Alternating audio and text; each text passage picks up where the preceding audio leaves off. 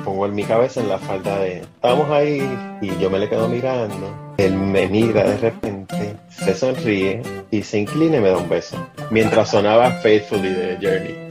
Y en una de esas emboscadas que no sabía de dónde venían los tiros agarró y se puso a, a disparar como loco. Le dio un ataque nervioso. Y cuando se calmó se dio cuenta de que los había aniquilado a toda su a toda su su tropa, ¿no? Wow, wow. Bienvenidos al podcast cocubano número eh, 336. Estoy aquí chequeando el número porque no sé cuál es el número. 336. Esta semana estoy súper contenta porque hay una. Yo siempre me la paso peleando y despotricando sobre la música que sale hoy día, sobre el reggaetón. Y siempre diciendo que la música de hoy día es una porquería. Eh, pero pues de vez en cuando uno encuentra gente que uno dice, wow, esto de verdad que sí me gusta. Y pues hoy tengo directamente desde la ciudad de las flores, de ahí bonito, Puerto Rico, aunque no esté en bonito en este momento, a una cantante que descubrí hace poco menos de un año y de verdad que me, me gusta mucho su música y finalmente la tengo aquí en el podcast, así que tengo conmigo hoy a Andrea Cruz. ¿Cómo estás, Andrea? Manolo, estoy muy bien. Gracias por la invitación y gracias por definitivamente este rato que vamos a tener. Gracias. Mira, quedó mejor la segunda intro o la primera, porque la primera no estaba grabando cuando. Definitivamente, esta quedó muy bien. Ok, ok, ok, bueno. Viste que la práctica, la práctica hace la perfección. Eh, de vez en cuando hay que. Yo entré con una energía brutal, gente. Si ustedes me ven medio eh, eh, en esta segunda intro, la primera quedó brutal. Lo que pasa es que no se, no se grabó. Eh, mira, estás, estás en Puerto Rico eh, pero tú, una de las cosas que, que, me llamó la atención cuando estaba leyendo y aprendiendo sobre ti, ¿verdad? Es que naciste en el Bonito, así que tú eres eh, montañesa como yo. Así es, sí, yo siempre lo digo que soy silvestre, soy campestre, a mí no, realmente en las ciudades no, no me encuentro, no me veo. Tuve 15, 16 años en casi en Ay Bonito eh, y ya llevo casi 10 o más, un poquito más en calle, y así que básicamente, tú sabes, media hora. Te muestras de una montaña a otra montaña. a otra, exactamente, eh, definitivamente. Y siempre que pienso en otras ciudades, lo que siempre busco eh, que sea más montañoso y todo eso, porque realmente ya, ya uno hace las paces con lo que una es y definitivamente yo no me veo en otro espacio. Fíjate, yo, yo, eh, yo había Utuado porque pues en Utuado no pasa nada. Eh, las únicas cosas que ocurren son nada, ¿verdad? El pinchero se mudó de esquina para vender pero qué falta de respeto. no, no, si mi hermana me, me mandó para el carajo y me dice que en Utuada fue en donde primero hubo alumbrado público en Puerto Rico. wow. Todavía nosotros estamos, todavía nosotros estamos este, hablando de eso, ¿no? Y reinas de belleza y todas las cosas. Las mujeres bellas en Puerto Rico están todas en Utuado. Mira, esto me recuerda que mi, creo que es mi mamá o mi abuelo, alguien me decía que Ay Bonito fue eh, el primer municipio que tuvo, eh, yo no sé si es cierto, la verdad es que nunca me he puesto a buscar, como altar de oro de verdad, algo así, como una historieta de esta así. Eh, y yo me paso así como que eso está medio extraño, pero también en mi familia se pasan como sacando este tipo de historias para poder justificar el pueblo.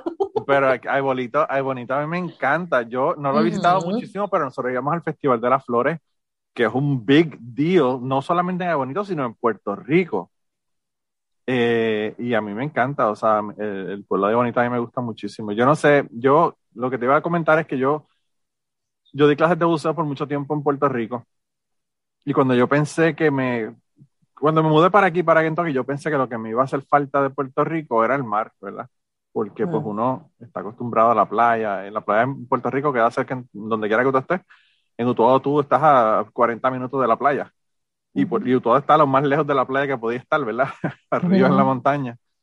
Eh, y, y, yo pensé que era eso lo que me iba a hacer falta, pero cuando yo voy a las montañas Apalaches, que es lo, las más cercanas que me quedan aquí, ¿verdad? Que voy a cada rato, que estuve en diciembre pasado incluso con mi hermana que vino de visita, eh, pues me di cuenta que lo que me hacen falta son las montañas. Y, y, es, esa familiaridad, esa, no sé, es el sentirse como que uno está en casa, ¿verdad? A pesar de que la montaña no sea, no sea Cerro Morales, allá en, en, Utuado, o el Cerro Maravilla, o todos los cerros que tenemos por ahí cerca de donde yo vivo. Pero pues las montañas, no sé, hacen que uno se sienta como que uno está en la casa. No sé si es la, qué sé yo, el, el, por las mañanas cuando tú tienes toda esa neblina, todas esas cosas, ¿verdad? Todas esas cosas esa sensación. definitivamente esa es de mi experiencia favorita eh, de disfrutar durante la mañana, exactamente cómo se va disipando la, la, neblina. Es de esas, tú sabes, de esas imágenes que siento que no importa dónde esté, la, siempre la, la, la quiero como que tener, así que creo que puedo entender un poco. Mi tía, mi tía, nosotros fuimos aquí a los Smoky Mountains en Gatlinburg, en Tennessee. Y obviamente le dicen Smoky Mountains por la neblina que se ve todo, todas las mañanas, ¿verdad? Y mi tía me decía, pues este es como Utuado, como ir por la carretera de Utuado. y yo le digo, sí, así mismo, así mismo, más o menos, como la carretera de Utuado, un poquito más alta, ¿verdad? Pero bueno. Eh, pero sí, sí, de verdad que pues estas experiencias yo creo que son, son tremendas, son tremendas. Y me interesan las historias de, de tu familia. Eh, a mí me encanta. Yo, tú me hablas de las historias de tu familia y, y ya yo quiero tener a, tu familia aquí para que me cuenten las historias de ellos, ¿verdad? De, de bonito, porque yo soy un boyurista de las historias y me encanta sentarme con gente a que me hagan cuentos, ¿verdad? Claro. Eh, mira, entonces tú te crias en, en, en Ay Bonito y estudiaste, me imagino que la escuela y todo allá, ¿no? Eh, en tus primeros años, ¿verdad? Y allá fueron los años de formación. Pero ¿cuándo, ¿cuándo comenzó tu amor por la música? Bueno, pues yo estudié en, ¿verdad? en la Academia Menonita Betania, en Ay Bonito. Para ese tiempo era la, la única escuela eh, privada y ahora mismo después menonita.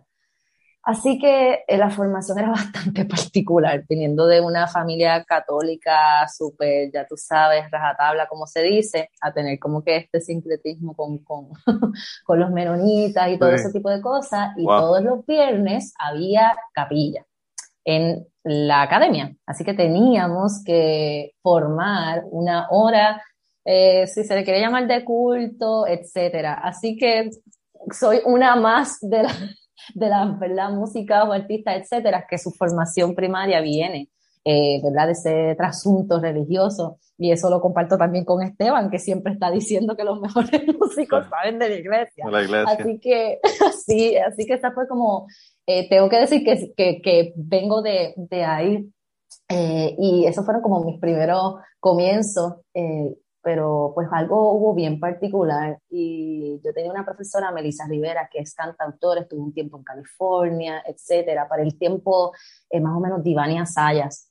Eh, y Melissa empezó a notar algo bastante particular cuando eh, hacían las prácticas y todo eso, y era un poco de esto del liderato, de pararse al frente, del protagonismo, de la atención, y empezó a notarlo. Eh, y, se lo, y le hace el acercamiento a mi mamá. Como que Andrea yo creo que tiene como una inclinación bastante clara de, eh, de la música, pero yo vengo de una familia bien tradicional, eh, ¿verdad?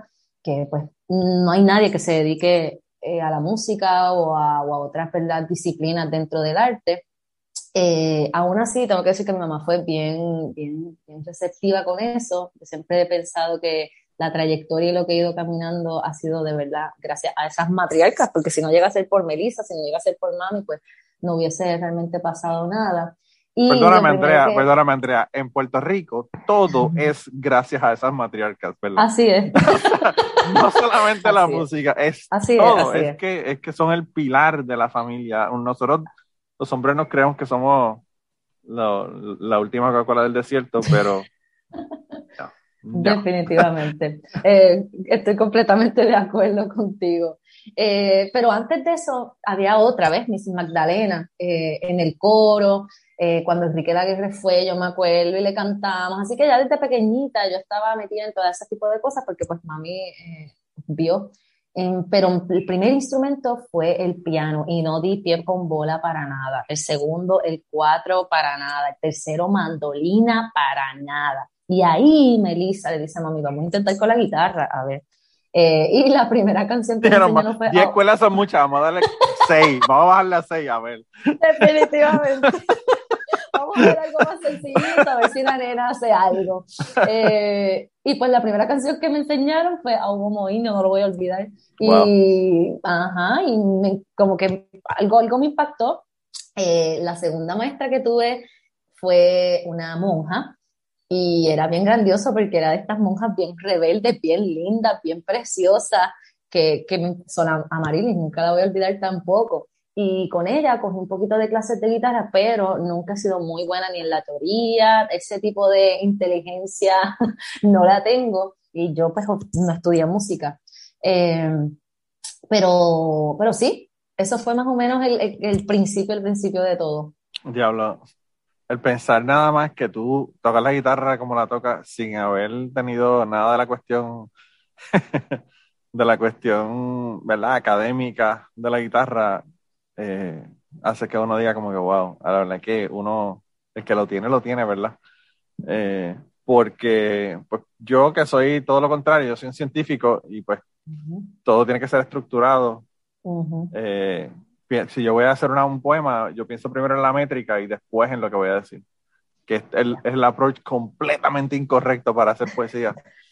Eh, y entonces, pues, este, de verdad que es increíble. Y, y, ese, ese asunto de la, ¿verdad? De la, de la formación en la iglesia es algo que es tan y tan y tan común, ¿verdad?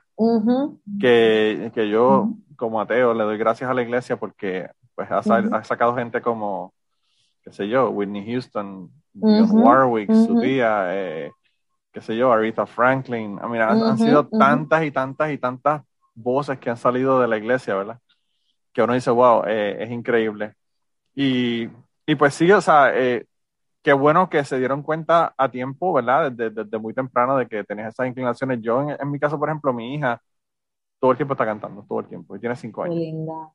Todo el tiempo. Ella canta sola, ella está jugando y cantando ella se acuesta a dormir y tú la oyes cantando para dormir. Increíble. Entonces, pues tú te das cuenta de, que eso está ahí, ¿verdad? Entonces yo, que toco guitarra bien malo, pues sé que en un momento dado voy a empezar a lentamente introducir todas estas cuestiones musicales, ¿verdad?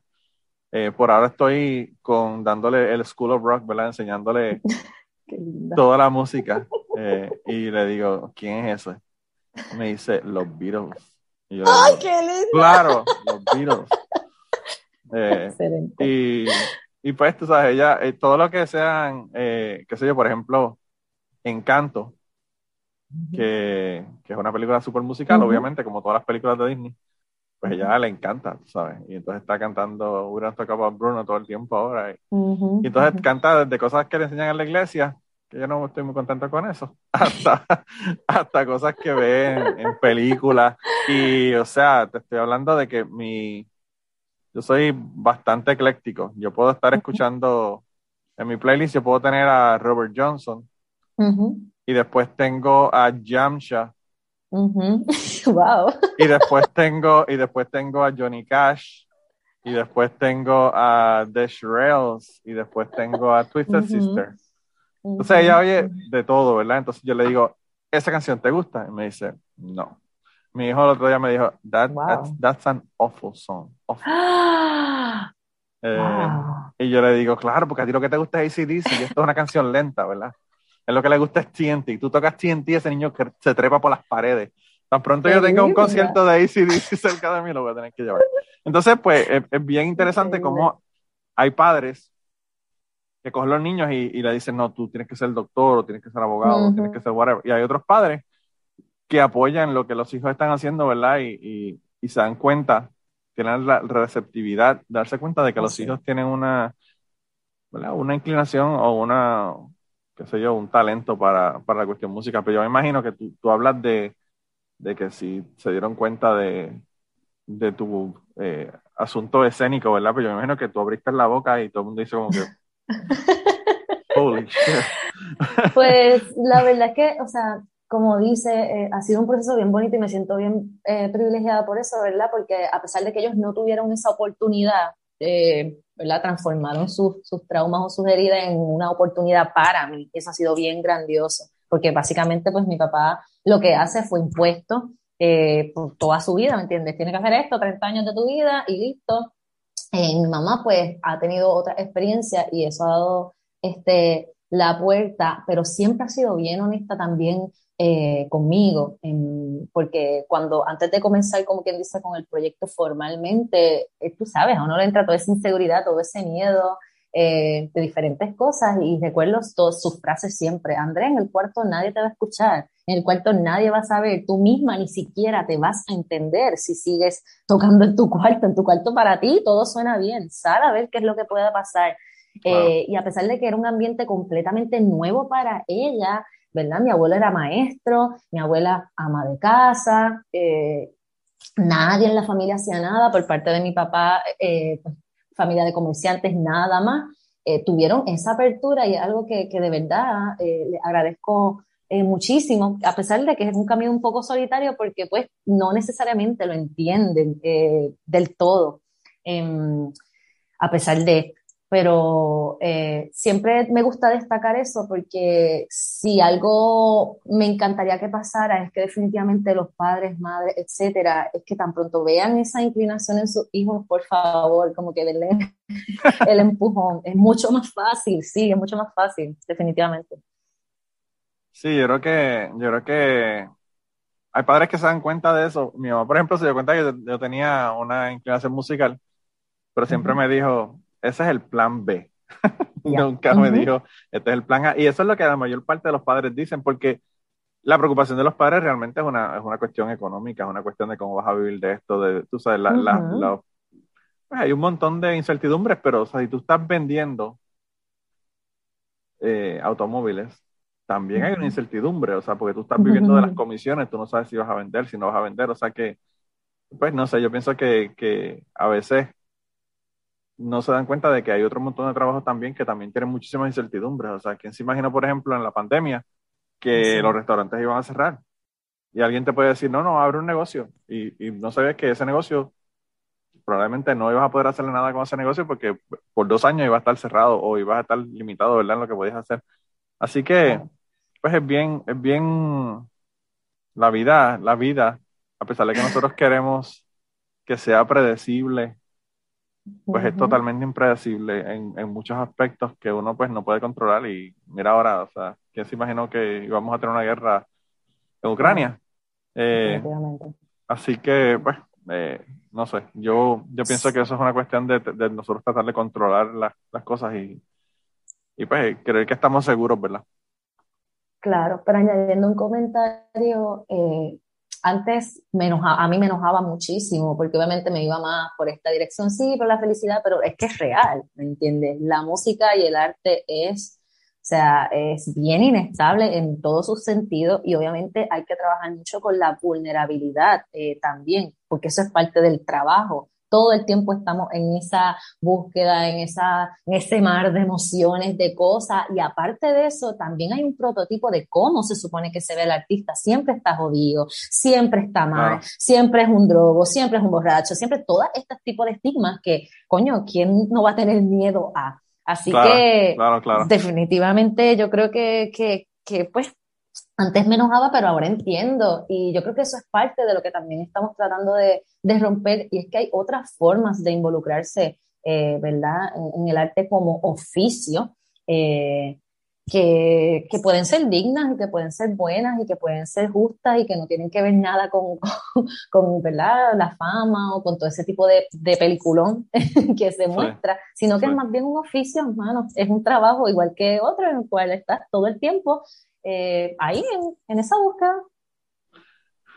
Y es bien interesante porque yo estaba comentando el otro día, estaba en un, en un Zoom con una, un montón de gente, ¿verdad? Pero había una chica que estaba hablando de que tenía problemas porque ella estaba haciendo unas cosas en su trabajo que ella se dio cuenta de que hay aspectos de lo que a ella le gusta hacer que no le gusta hacer. Ella, por ejemplo, le dijeron que, tenía, que, que, querían que hiciera un podcast porque ella tenía, ¿verdad? Experiencia editando audio y, y video ella dijo que a ella le encanta las entrevistas, le encanta hablar con la gente, eh, le encanta editar, pero no le encanta la parte de logística, de conseguir los invitados, de toda la otra parte, ¿verdad? Eh, que es más, más tediosa del asunto.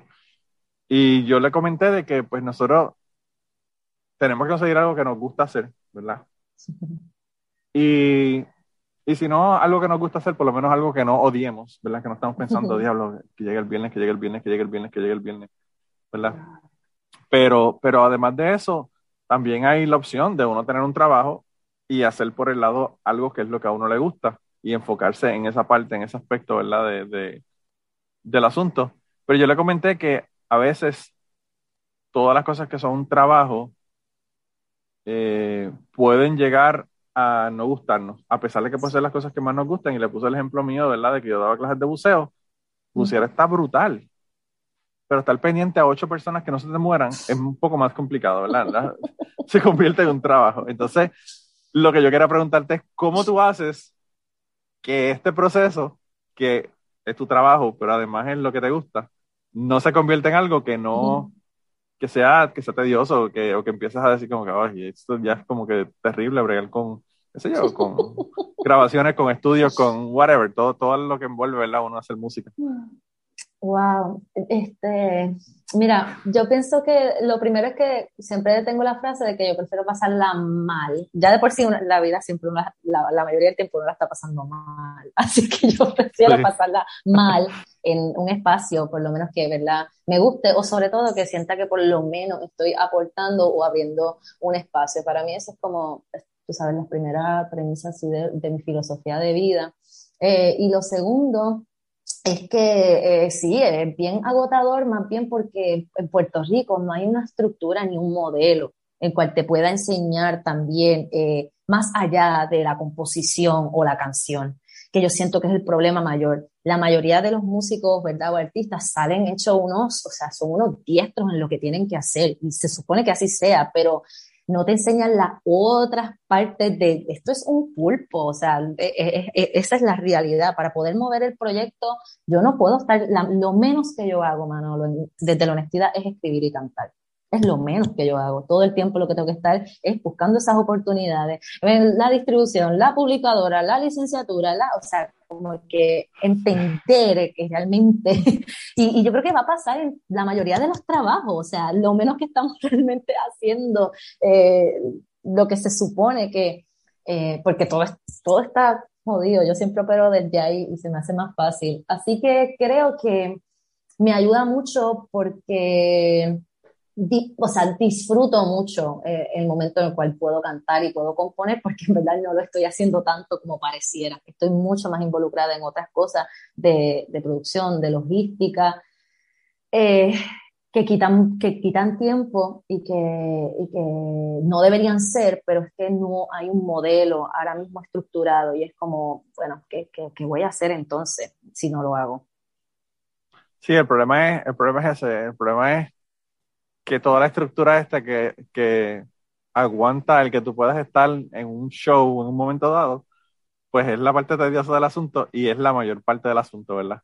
Definitivamente.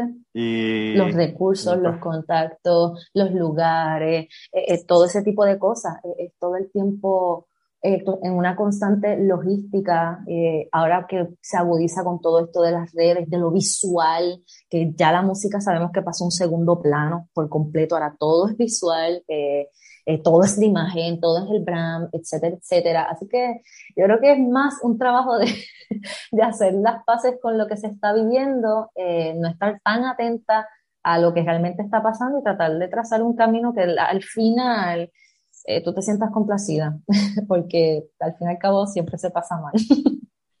yo, yo había escuchado tu música en la plataforma que yo más odio, que es Spotify. ¿Quién no la eh, odia? yo los odio, pues, bueno, las cosas que le hacen a los músicos son terribles, porque no, no le pagan prácticamente. Pero ah, pues yo, lo, yo los odio más por lo que le están haciendo el podcasting, que es que lo están fragmentando, ¿verdad? Pero anyway, yo, yo había escuchado tus canciones por allá, ¿verdad? Y, ayer dije, voy a tener la mañana ella aquí, déjame ver los videos en YouTube.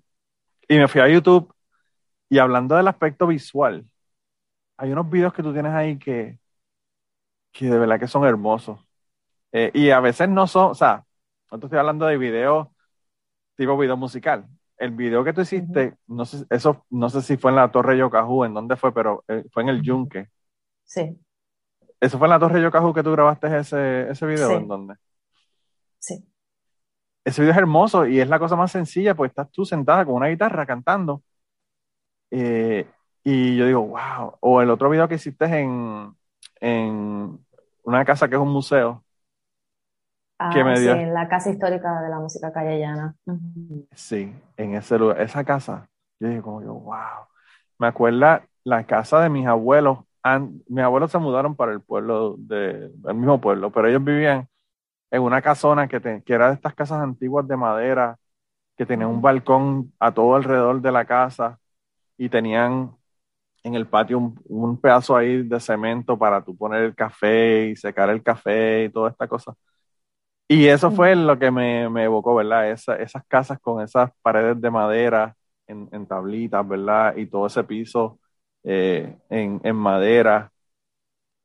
Y a pesar de que, o sea, eso fue una grabación que ustedes hicieron en vivo, no, no fue un video musical como tal. Eh, el aspecto visual de los videos que tienes en, en, el YouTube, de verdad que me volaron la cabeza. Yo quería decirle a la gente que nos está escuchando que no solamente la escuchen, ¿verdad? La pueden buscar en Spotify, la pueden buscar en donde sea, en la plataforma que ustedes quieran. Pero vayan y vean los videos porque de verdad que uh, me encantaron, me encantaron eh, los videos. Eh, están de verdad que bien bonitos. Gracias, Manolo. Yo hablaba con, con Gary Gutiérrez sobre ti, ¿verdad? Porque tú también estuviste en el programa de Días hace unos, unos, días atrás. Y, y Gary me, me, me decía que a él como que a quien tú le recordabas era Violeta Parra, Mercedes Sosa, Soledad Bravo, mujeres de estas de Sudamérica que cantaban en la década de los 70 y, y tiene, la música tiene ese vibe, ¿verdad? De música de los 70. Pero yo le comentaba que a mí me parece, o, tú te me pareces más a Joan Baez eh, que, a, que a estas cantantes suramericanas, a pesar de que obviamente estás cantando en español. Y Joan Baez tendrá una o dos canciones en un español mascado, ¿verdad? Malísimo. Pero tus tonos súper altos, como hace Joan Baez, a mí me encantan. Y ese tipo de música a mí, me, a mí de verdad que me gusta muchísimo. Eh, a pesar de que eh, en, un, en, un, momento de mi vida mi asunto musical era bien limitado. Yo era un metalero, estaba en una banda de metal y toda la cosa. Y eso es lo que escuchaba. Ahora escucho de todo, ¿verdad? Pero, pero me gusta muchísimo esa, esa música tuya porque es como, no sé, no se siente como, como que está en otra dimensión, ¿verdad? Como que sale del, del diario vivir, sale de la rutina y entra como, es como entrar a un, a un spa, ¿verdad?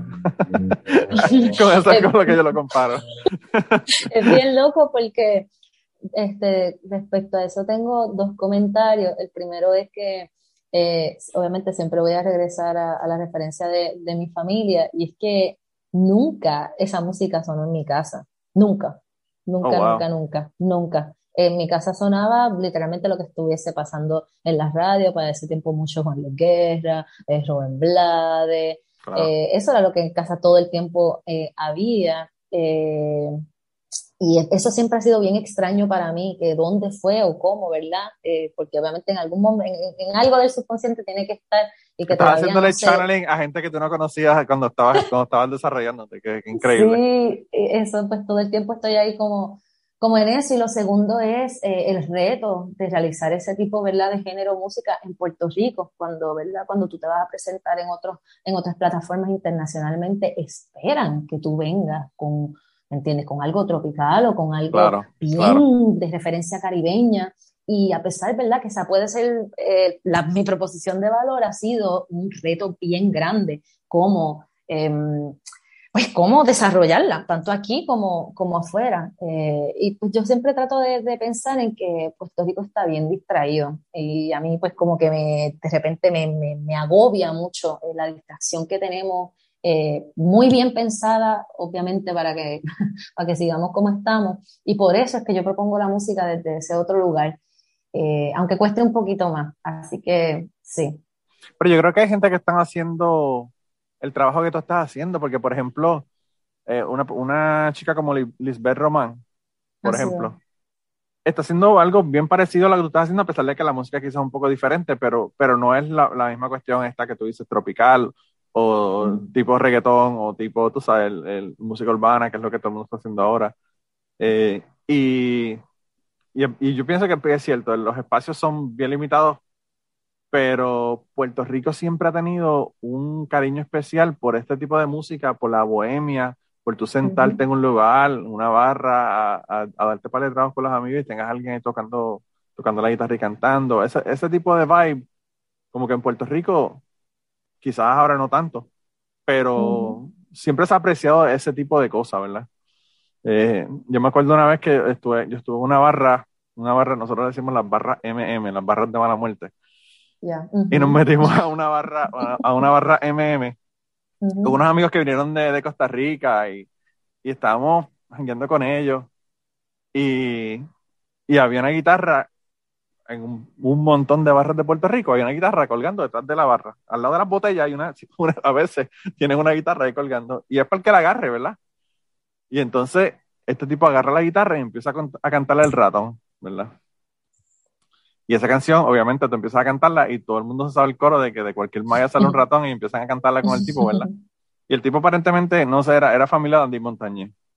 No sé, no me acuerdo exactamente quién era el tipo ahora, pero el, yo dije, wow, este tipo canta súper bien y toca brutal. Y era un tipo que estaba ahí tocando, ¿sabes? Bebiendo. Y entonces el, el bartender me dice, no, sí, chicos, ese es primo de Andy Montañez, o qué se llama, de, de, Andy Montañez, como si, como si eso se, se pegara por, por osmosis cuando no es familia de alguien que es cantante, ¿verdad?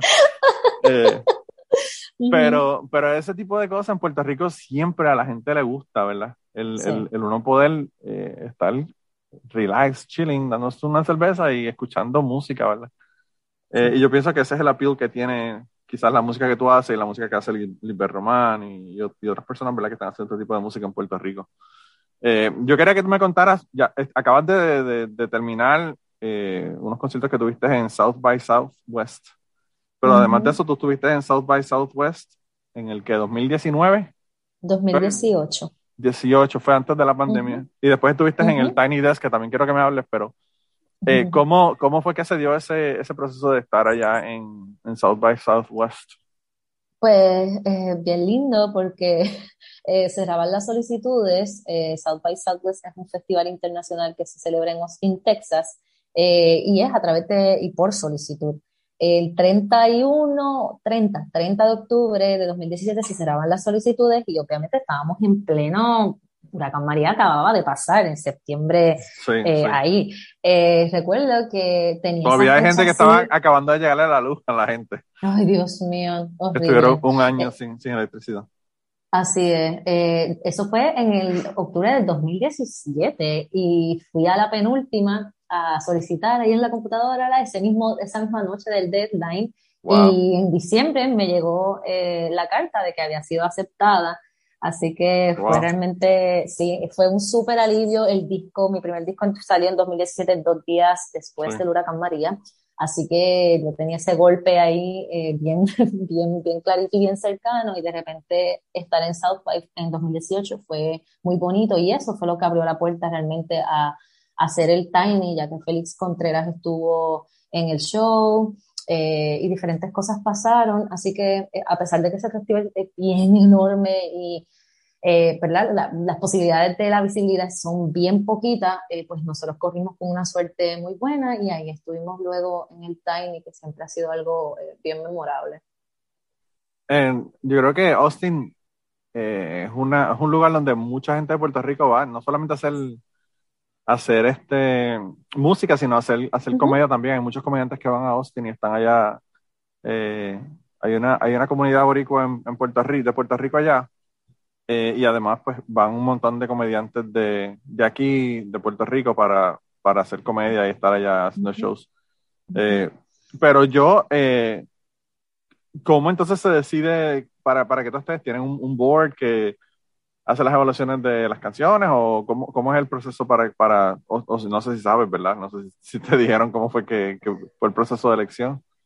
En Austin, para el South by. Sí, para el South by Southwest. Básicamente tú tienes que pues, llenar toda, eh, toda la solicitud, eh, someter tus cosas, eh, y yo creo que los criterios de ellos no son tampoco tan fuertes, entre eso tiene que ser música original, tienes que ya llevar algunos años y poder tener una eh, referencias de eso, documentación, eh, y esos son los, los requisitos que ellos eh, eligen. En este año, ahora en 2022, pues fui la única puertorriqueña y eso sí es, extraño porque yo pienso que, volvemos, como que no hay un portal para que, o no sé qué es lo que está pasando, que los artistas acá no se están necesariamente enterando de estas cosas. Eh, vamos, porque la solicité en internet, todo el mundo puede hacerlo. Así que sí, esas, esas cositas, ¿verdad? Son importantes traerlas a que sí, una es la única puertorriqueña, pero maybe es porque muchas otras personas no se están enterando de, de estas cosas que están pasando y es importante pues ver cómo, cómo hacemos estas cosas más visibles para que tengan otros la oportunidad. Sí, yo pienso que un, un asunto, como, por ejemplo, como el Tiny Desk es bien, eh, puede ser tremenda plataforma para uno presentar su, su música, porque, o sea, el Tiny Desk a mí me encanta en general, ¿verdad? O sea, hay muchísimos, muchísimas personas que, que yo he visto en el Tiny Desk que me encanta el concepto, me encanta el hecho de, de que es un concierto, de que es en vivo, de, que, de que es minimalista en el asunto de, de producción y de, y de otros músicos que puedes tener, ¿verdad? Porque el lugar es súper pequeño, ¿verdad?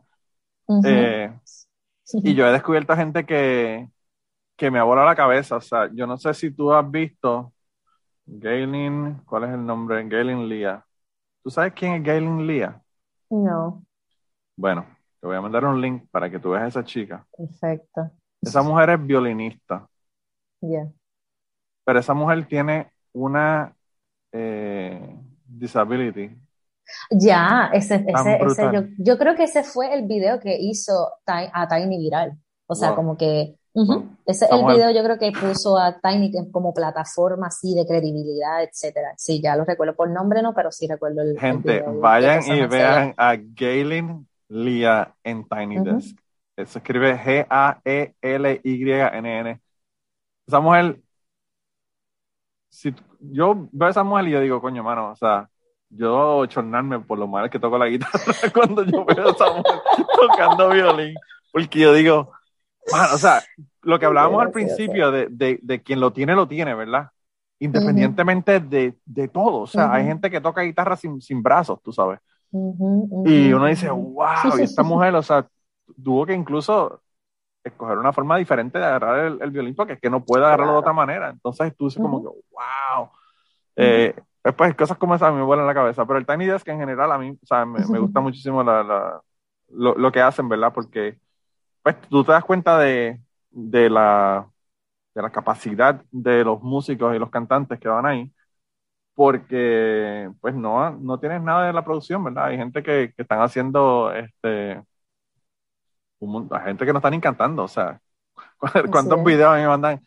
Todas las semanas me mandan un video de, alguien, de algún cantante urbano o alguna cantante urbano que se cayó o se le cayó el micrófono y tú sigues, sigue la pista y yo como que, mano, o sea, yo digo, si esto hubiese pasado en el 92, quizá Milly Vanilli hubiesen sobrevivido.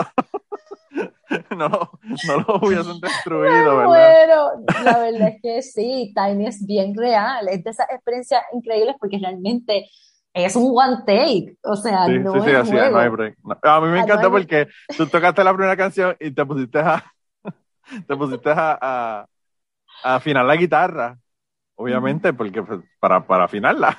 y, y tú le dijiste como que, como que le, deme un segundo, algo así, como que, ah, take your time, tú sabes, pero es como, como así, o sea, es, es como tú dices, súper, súper real que, que, es como no estar en un show, en un café teatro en Puerto Rico, tú sabes. Sí, es eh, bien increíble, como las, eh, obviamente es el edificio, así que esos son como casi los 15, 20 minutos de breaks de todos los empleados, y es en momentos que entran a la oficina, tienen esos 15, 20 minutos de breaks viendo este performance y regresan a su trabajo. Esa es la dinámica.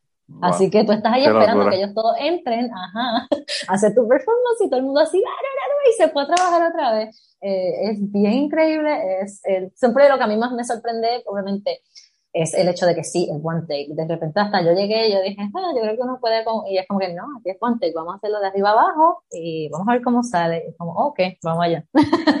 sí, wow, de verdad que es, de verdad que impresionante. Porque como te digo, o sea, no sé, la, la música, como tú decías, es una cuestión bien visual. Primero escogen quién se ve bien y después quién puede cantar.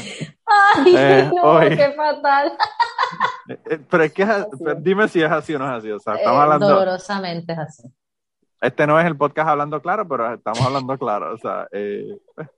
y entonces, pues yo estaba viendo el otro día un, documental que es un documental de, de música pop, ¿verdad?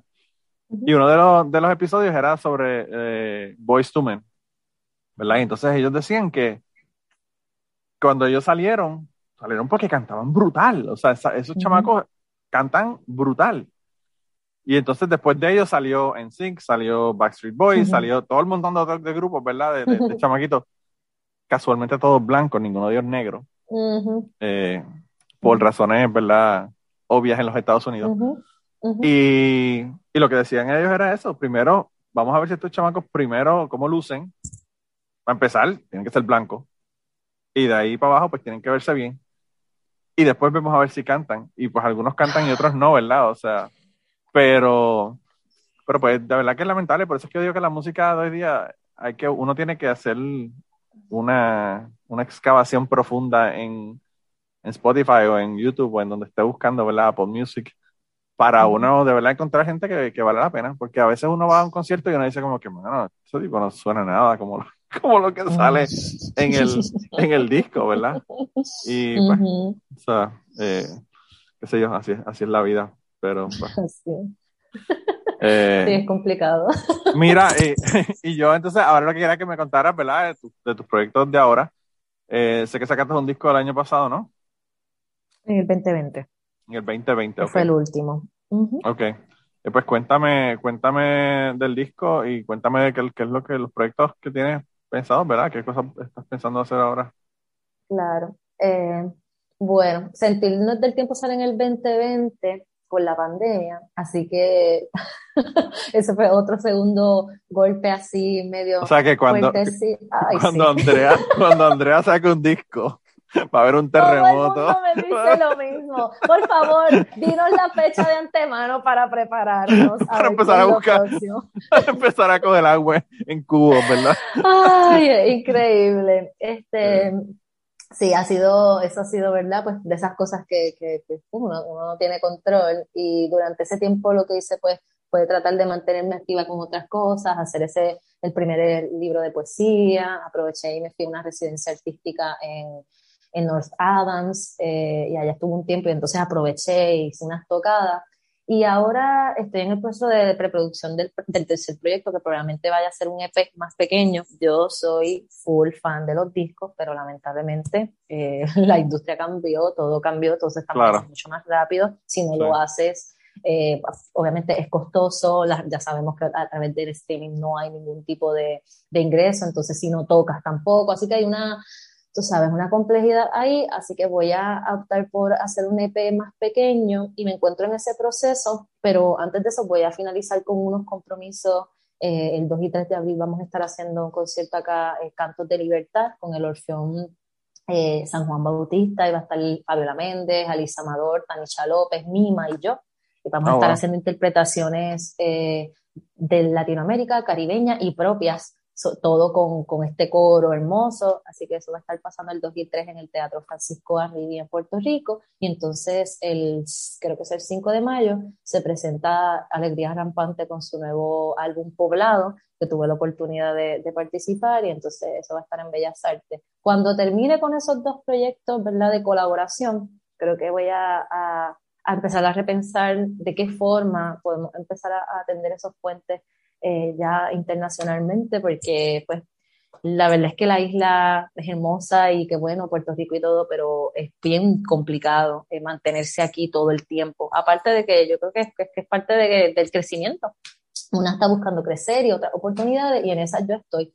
Ver hacia dónde me puedo dirigir, a qué otro eh, público puedo acercarme. Siempre estoy considerando, en el 2019 tuve la oportunidad de estar allá eh, un tiempo en México y, me encantó, así que estoy considerando tal vez regresar y, tocar allá o tal vez hacer otras cositas. Así que en esa estoy. Wow, qué bien, qué bien, de verdad que eh, nos deja saber cuándo vas a sacar el próximo disco. Para, Lo prometo. para empezar a coger agua. No, uno puede, uno puede bromear con eso, ¿verdad? Pero también puede ser que tus discos sean tan earth shattering que pasen cosas, porque uno nunca sabe, ¿verdad? Yo tengo, yo tengo una co-host en un podcast que, que, yo tengo que es de música que se llama Polifonía, que ella nació en el 85 en México, dos meses antes del terremoto, y ella dice que pues el terremoto hizo que, que ella saliera, ¿verdad? Con esa fuerza catastrófica. By the way, se, se, hace llamar catástrofe, ¿verdad? Oh, wow. Eh, ¿Sabes? Como que pienso que es lo que, no sé, puedo reflexionar que que a mí lo que me ha dado es un poquito más de fuerza en el sentido de que, mira, eh, ya de por sí esto ha pasado y nuevamente la he pasado mal porque no puedo seguir haciendo de verdad lo que quiero, ¿me entiendes? como que, y las cosas como que han seguido pasando, pues, ¿sabes qué? Que se jodan. Y yo siempre opino, ¿verdad? Que la música también que en este caso nosotros hacemos, y digo nosotros porque pues Rafa Rivera es uno de los compositores y arreglistas del proyecto, más yo toco con seis músicos, eh, ¿verdad? Que ya llevamos par de añitos juntos, eh, que son increíbles, y nosotros buscamos tocar fibra al final, tú sabes, y que la música acompañe momentos muy puntuales de la vida de las personas, eh, y eso pues tiene unas consecuencias, y lo pensamos desde ese lugar, yo creo que cada una de las canciones tiene un sentido más allá nosotros nos inclinamos mucho más hacia la espiritualidad, ¿verdad? Y ningún tipo de, de cosas religiosas, eso ha quedado en el pasado. y lo quería traer porque tan pronto hablamos, eh, siempre, una de las cosas que siempre también me dicen, es que Andrea, la música es así como media espiritual, media religiosa, y son cosas que una carga, aunque no necesariamente, ¿verdad? Una sigue inclinándose eh, hacia esa dirección. Eh, y es increíble, ¿verdad? Todo lo que guarda este, la memoria. Pero, en fin, sí, eso es lo que yo, yo busco con la música, que, que acompaña a las personas en momentos muy puntuales y que, que, yo creo que esa es la música que se nos queda por siempre, que, que, que en verdad no tiene tiempo, que no tiene, qué sé yo, que son de esos álbumes o canciones que nos acompañan y, y, eso es lo que yo busco, así que son dos fechas que nunca tampoco vamos a olvidar como sociedad, así que yo lo uso un poquito a mi favor. Como referencia, como referencia. No, yo fíjate, es bien interesante porque a mí a veces la gente me dicen como que yo, yo vine aquí una vez y tenía una, una t-shirt de Striper, ¿verdad? Y Striper es un grupo cristiano. Para la gente que no sepa, ¿verdad? Porque yo tengo un montón de gente que son chamaquitos y no saben quién es Striper. y, y hay un compañero aquí que sabe que yo soy ateo, me ve con la camiseta y, y me dice, wow, ¿a ti te gusta Striper? Y yo le digo, sí, me gusta Striper. Me dice, pero eso es un grupo cristiano. Y yo le digo, sí, pero a mí me gusta Slayer y yo no soy satánico tampoco, tú sabes. la música trasciende todas esas cosas, ¿verdad? Eh, y yo, por ejemplo, una de mis canciones favoritas de John Baez, hablando de John Baez de nuevo, eh, se llama God is God. Es un disco que ella sacó recientemente que se llama Day After Tomorrow. Me parece una canción, si quieres escúchala, me parece una canción excelente.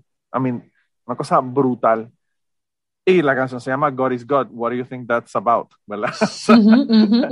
y eso no tiene nada que ver, o sea, la, la, buena música es buena música sin importar cuál es el tema. Pero, pero sí, tu música me da ese, ese feeling, como te digo, de como de entrar en un spa.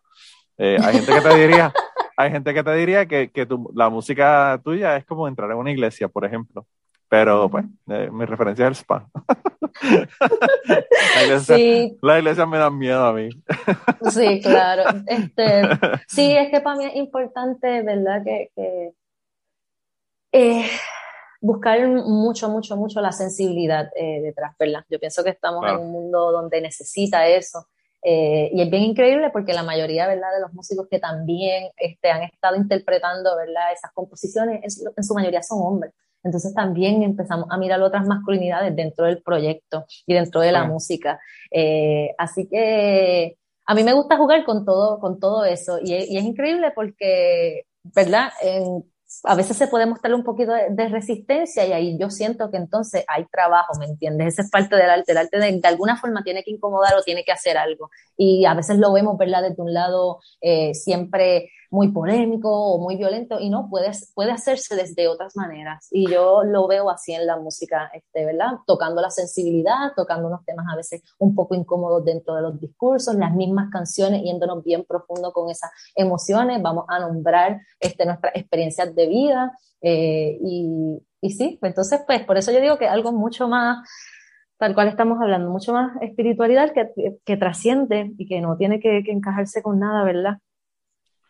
Yo creo que hay unos, unos valores, yo creo que hay una, unas cosas en común que tenemos los seres humanos, Así. que no tienen nada que ver con religión, pero que la religión ha monopolizado, ¿verdad? Completamente. Entonces uh -huh. la gente piensa que, que uno caminando por una, qué sé yo, por un trail en una montaña y ver una, qué sé yo, ese mar hermoso que tú puedes ver desde las montañas de Puerto Rico, por ejemplo, por ponerte un ejemplo, uh -huh. eh, las personas te pueden decir, ah, es una experiencia religiosa, volviendo a la canción, ¿verdad? Eh, es una experiencia religiosa, pero no es una experiencia religiosa, es una experiencia totalmente humana, ¿verdad? Humana. Eh, y entonces eh, es una cuestión que todos podemos sentirla y que no tiene nada que ver con la religión, pero que hay asuntos y aspectos, ¿verdad?, de nuestra vida que la religión ha tomado, ¿verdad?, y ha secuestrado, por decirlo así, que, que no tienen nada que ver una cosa con la otra. O sea, por ejemplo, los funerales son algo que la religión ha secuestrado. Se pueden hacer funerales laicos, ¿verdad? Eh, pero pues yo estaba viendo, una amiga mía me dijo que le mandó un mensaje de que, de que una, una persona que ella conocía y que su mamá conocía había muerto. Y entonces la, le dijo, ay, pero no, ¿qué vamos a hacer? Porque esa persona es atea, esa persona no van a tener funeral. Y ella dijo, como que, ¿cómo no van a tener funeral? ¿Qué van a hacer?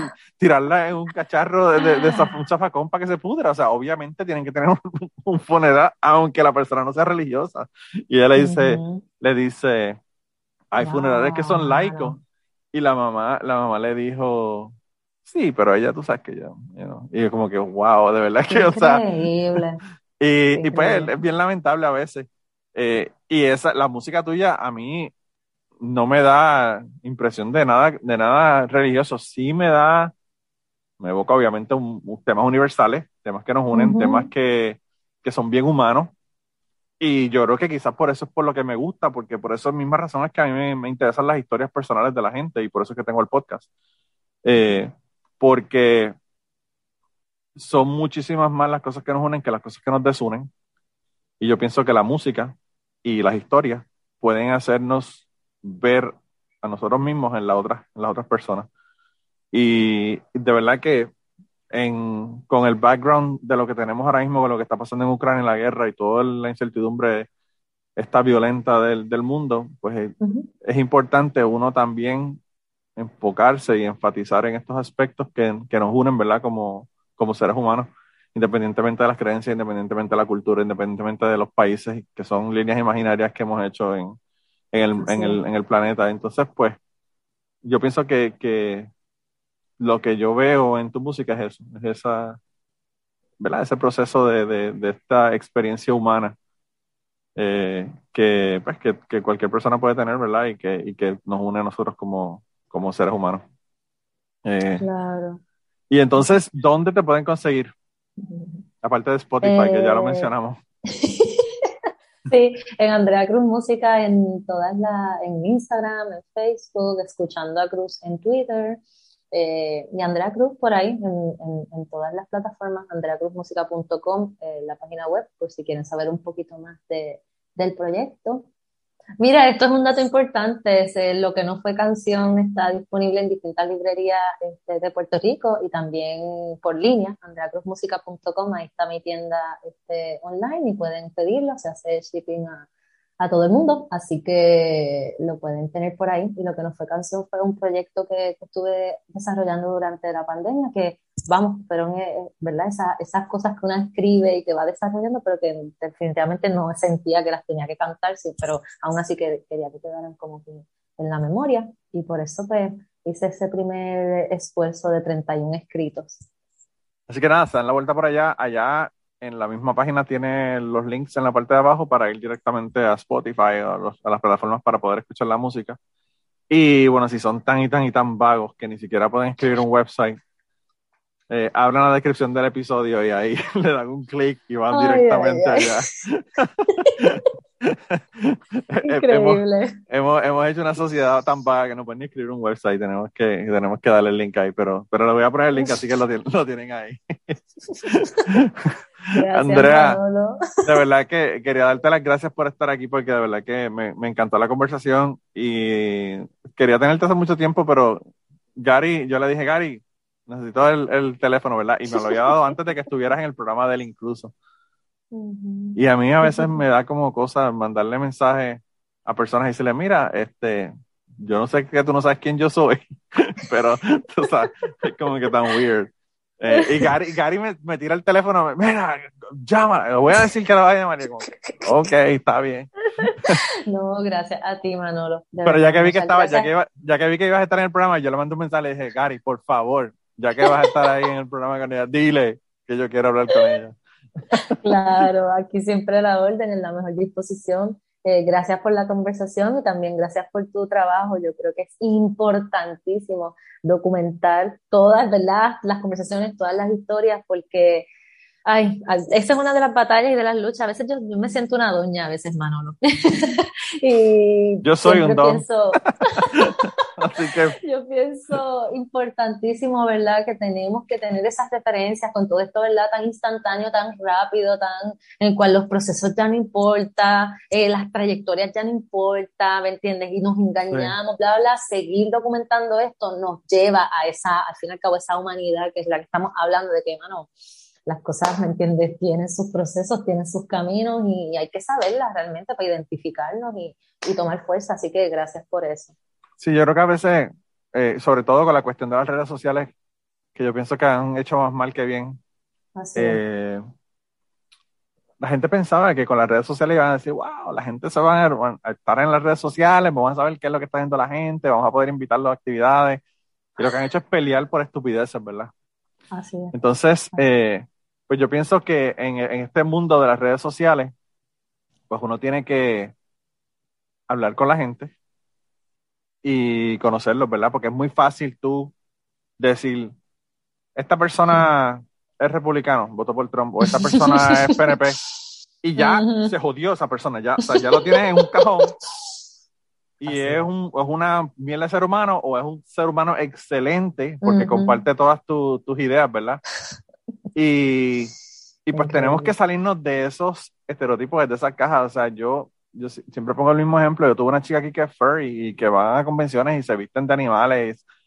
Y todo el mundo dice, ¡ay, qué cosa más extraña, qué weirdo! ¿Verdad? Pero tú hablas con esa persona, una persona totalmente normal. Le encanta, pues, meterse droga y vestirse de, de conejo. Pues, pues, mira, perfecto, mano. O sea, que cada cual haga lo que le dé la gana, ¿entiendes? Eh, ¿Por qué tiene que ser weird el que una persona tenga una comunidad, ¿verdad? Donde se sienta cómodo y, y, hay personas que no se sienten cómodos en la sociedad, porque la sociedad no le da espacio, tú sabes, hay personas, por ejemplo, en la comunidad LGBT ya tienen muchísimos más derechos, pero hay personas trans que no se sienten parte de la sociedad. Entonces, la gente habla muchas cosas, dice muchas cosas, por ejemplo, de las personas trans, pero no se sientan con una persona trans a que le explique y hable con ellos, ¿verdad? Y le diga, mira, o sea, yo nací con un pene, pero me siento mujer, toda la vida me he sentido así, y pues eso es lo que es, ¿verdad? Yo pienso que, que esa, esos espacios hay que, hay que darlos, ¿verdad? Para que la gente, la gente pues conozca y vea otras cosas, ¿verdad? Y, y, este espacio hoy, yo quería que fuera muy importante para que la gente sepan que no todo en Puerto Rico es reggaetón. hay gente que está eh. haciendo buena música hay esperanza, señoras y señores. No sé, quizá Andrea en, tres años empieza a hacer reggaetón, no sé, pero esperemos que no. Esperemos que siga true to her ah. nature, ¿verdad? Eh, Hablando un poquito de eso anterior que estabas diciendo, yo creo que la música también nos, nos da un espacio para imaginar esa otra vida, tú sabes, y yo creo que le hemos quitado también la importancia a, mira, puede escucharse clichoso y no me interesa, a, a soñar en otras cosas, tú sabes, en en que tenemos espacio, en que se pueden crear otras cosas. Así que pues volvemos a esto de la sensibilidad y de los temas, bueno, vienen todos con esa carga, es como que, coño, este, podemos permitirnos, aunque sea, eh, vivir desde un lugar más esperanzador, desde la imaginación también. Así que nada, y sobre el reggaetón, pues no seas tan hater, Manolo. Yo no puedo, no puedo, no puedo evitarlo, no puedo evitarlo. No puedo evitarlo. No, pero, o sea, con la misma boca que te digo que doy el reggaetón, te digo que tengo a Yamcha en mi playlist de Spotify. Así sí, que. Ya lo diste al inicio. ¿Qué te puedo decir? ¿Qué te puedo decir? O sea, uno, uno es débil a veces. Así es, somos una contradicción andante. A mí, yo oigo también el, el, el, la música country, pero oigo a Johnny Cash y oigo a. Ay, tanto que me encanta. Yo oigo a, a, qué sé yo, a Dolly Parton, por ejemplo. eh, así que, pues, eh, siempre hay, siempre hay outliers, ¿verdad? Y me gusta Residente. A pesar de que se envuelve en unas dinámicas tontas. Eh, en, en como la última que tuvo ahí de con, con Balvin, ¿verdad? Eh, con J Balvin, pero pues eso. Eso es parte del juego. Eso yo creo que eso es parte de la promoción, ¿verdad? Y, y, hay mucha gente que dijeron pon, ¿verdad? Porque hasta, hasta este Rubén Blades hizo, hizo una, una rima ahí para, yo de verdad que, yo me mantengo al margen, pero de verdad que, o sea, las últimas dos noticias que me, que me han hecho shock es que Farruko es cristiano ahora y que, y que J Balvin y, Residente tienen una, un dime y direte ahí, ¿verdad? Con el asunto. Eh. Gracias Manolo por la conversación. No, de verdad que, que estamos, estamos, esto, esta, este, este tren se está descarrilando al final, pero. Pero de nuevo, de nuevo, muchas gracias por estar aquí, de verdad que la pasé súper bien contigo. Y sabes que esta es tu casa cuando quieras regresar, si tienes un disco nuevo, eh, por favor ven y avísalo antes para coger, para coger agua. Así eh, será, Manolo, yo agradecida y prometo este escribirte para que te prepares. Sí, las puertas, las puertas están abiertas definitivamente que sí, cuando tú quieras. Gracias. Y antes de terminar el podcast del día de hoy, queremos dar las gracias a las personas que nos han ayudado, ¿verdad?, para hacer el podcast posible. Eh, la primera persona que quiero agradecerles es a Raúl Arnaiz, que me hizo el logo de Cucubano. Eh, Raúl Arnaiz lo consiguen en patreon.com slash Raúl Arnaiz y allá pueden ver sus trabajos. Realmente Raúl es tremendo artista. Y además de eso, la canción del podcast la canta Maida Belén con Rafi Lina en la guitarra y Kike Domenech en el 4. Queremos darle las gracias también a ellos por permitirnos utilizar la canción para el podcast. Además de eso, a mí me consigues en patreon.com slash Manolo Matos o me consigues en Twitter como Manolo Matos y el podcast lo consigues como Cucubano Pod. Así que por allá nos puedes enviar mensajes, nos puedes decir eh, que nos quieres contar historias, te puedes autoinvitar a participar en el podcast. Siempre estamos buscando invitados nuevos que tengan historias interesantes, así que no, no dudes en llamarnos si tienes una historia que nos quieres contar. Y nada, espero que pasen una semana increíble y nos vemos prontito.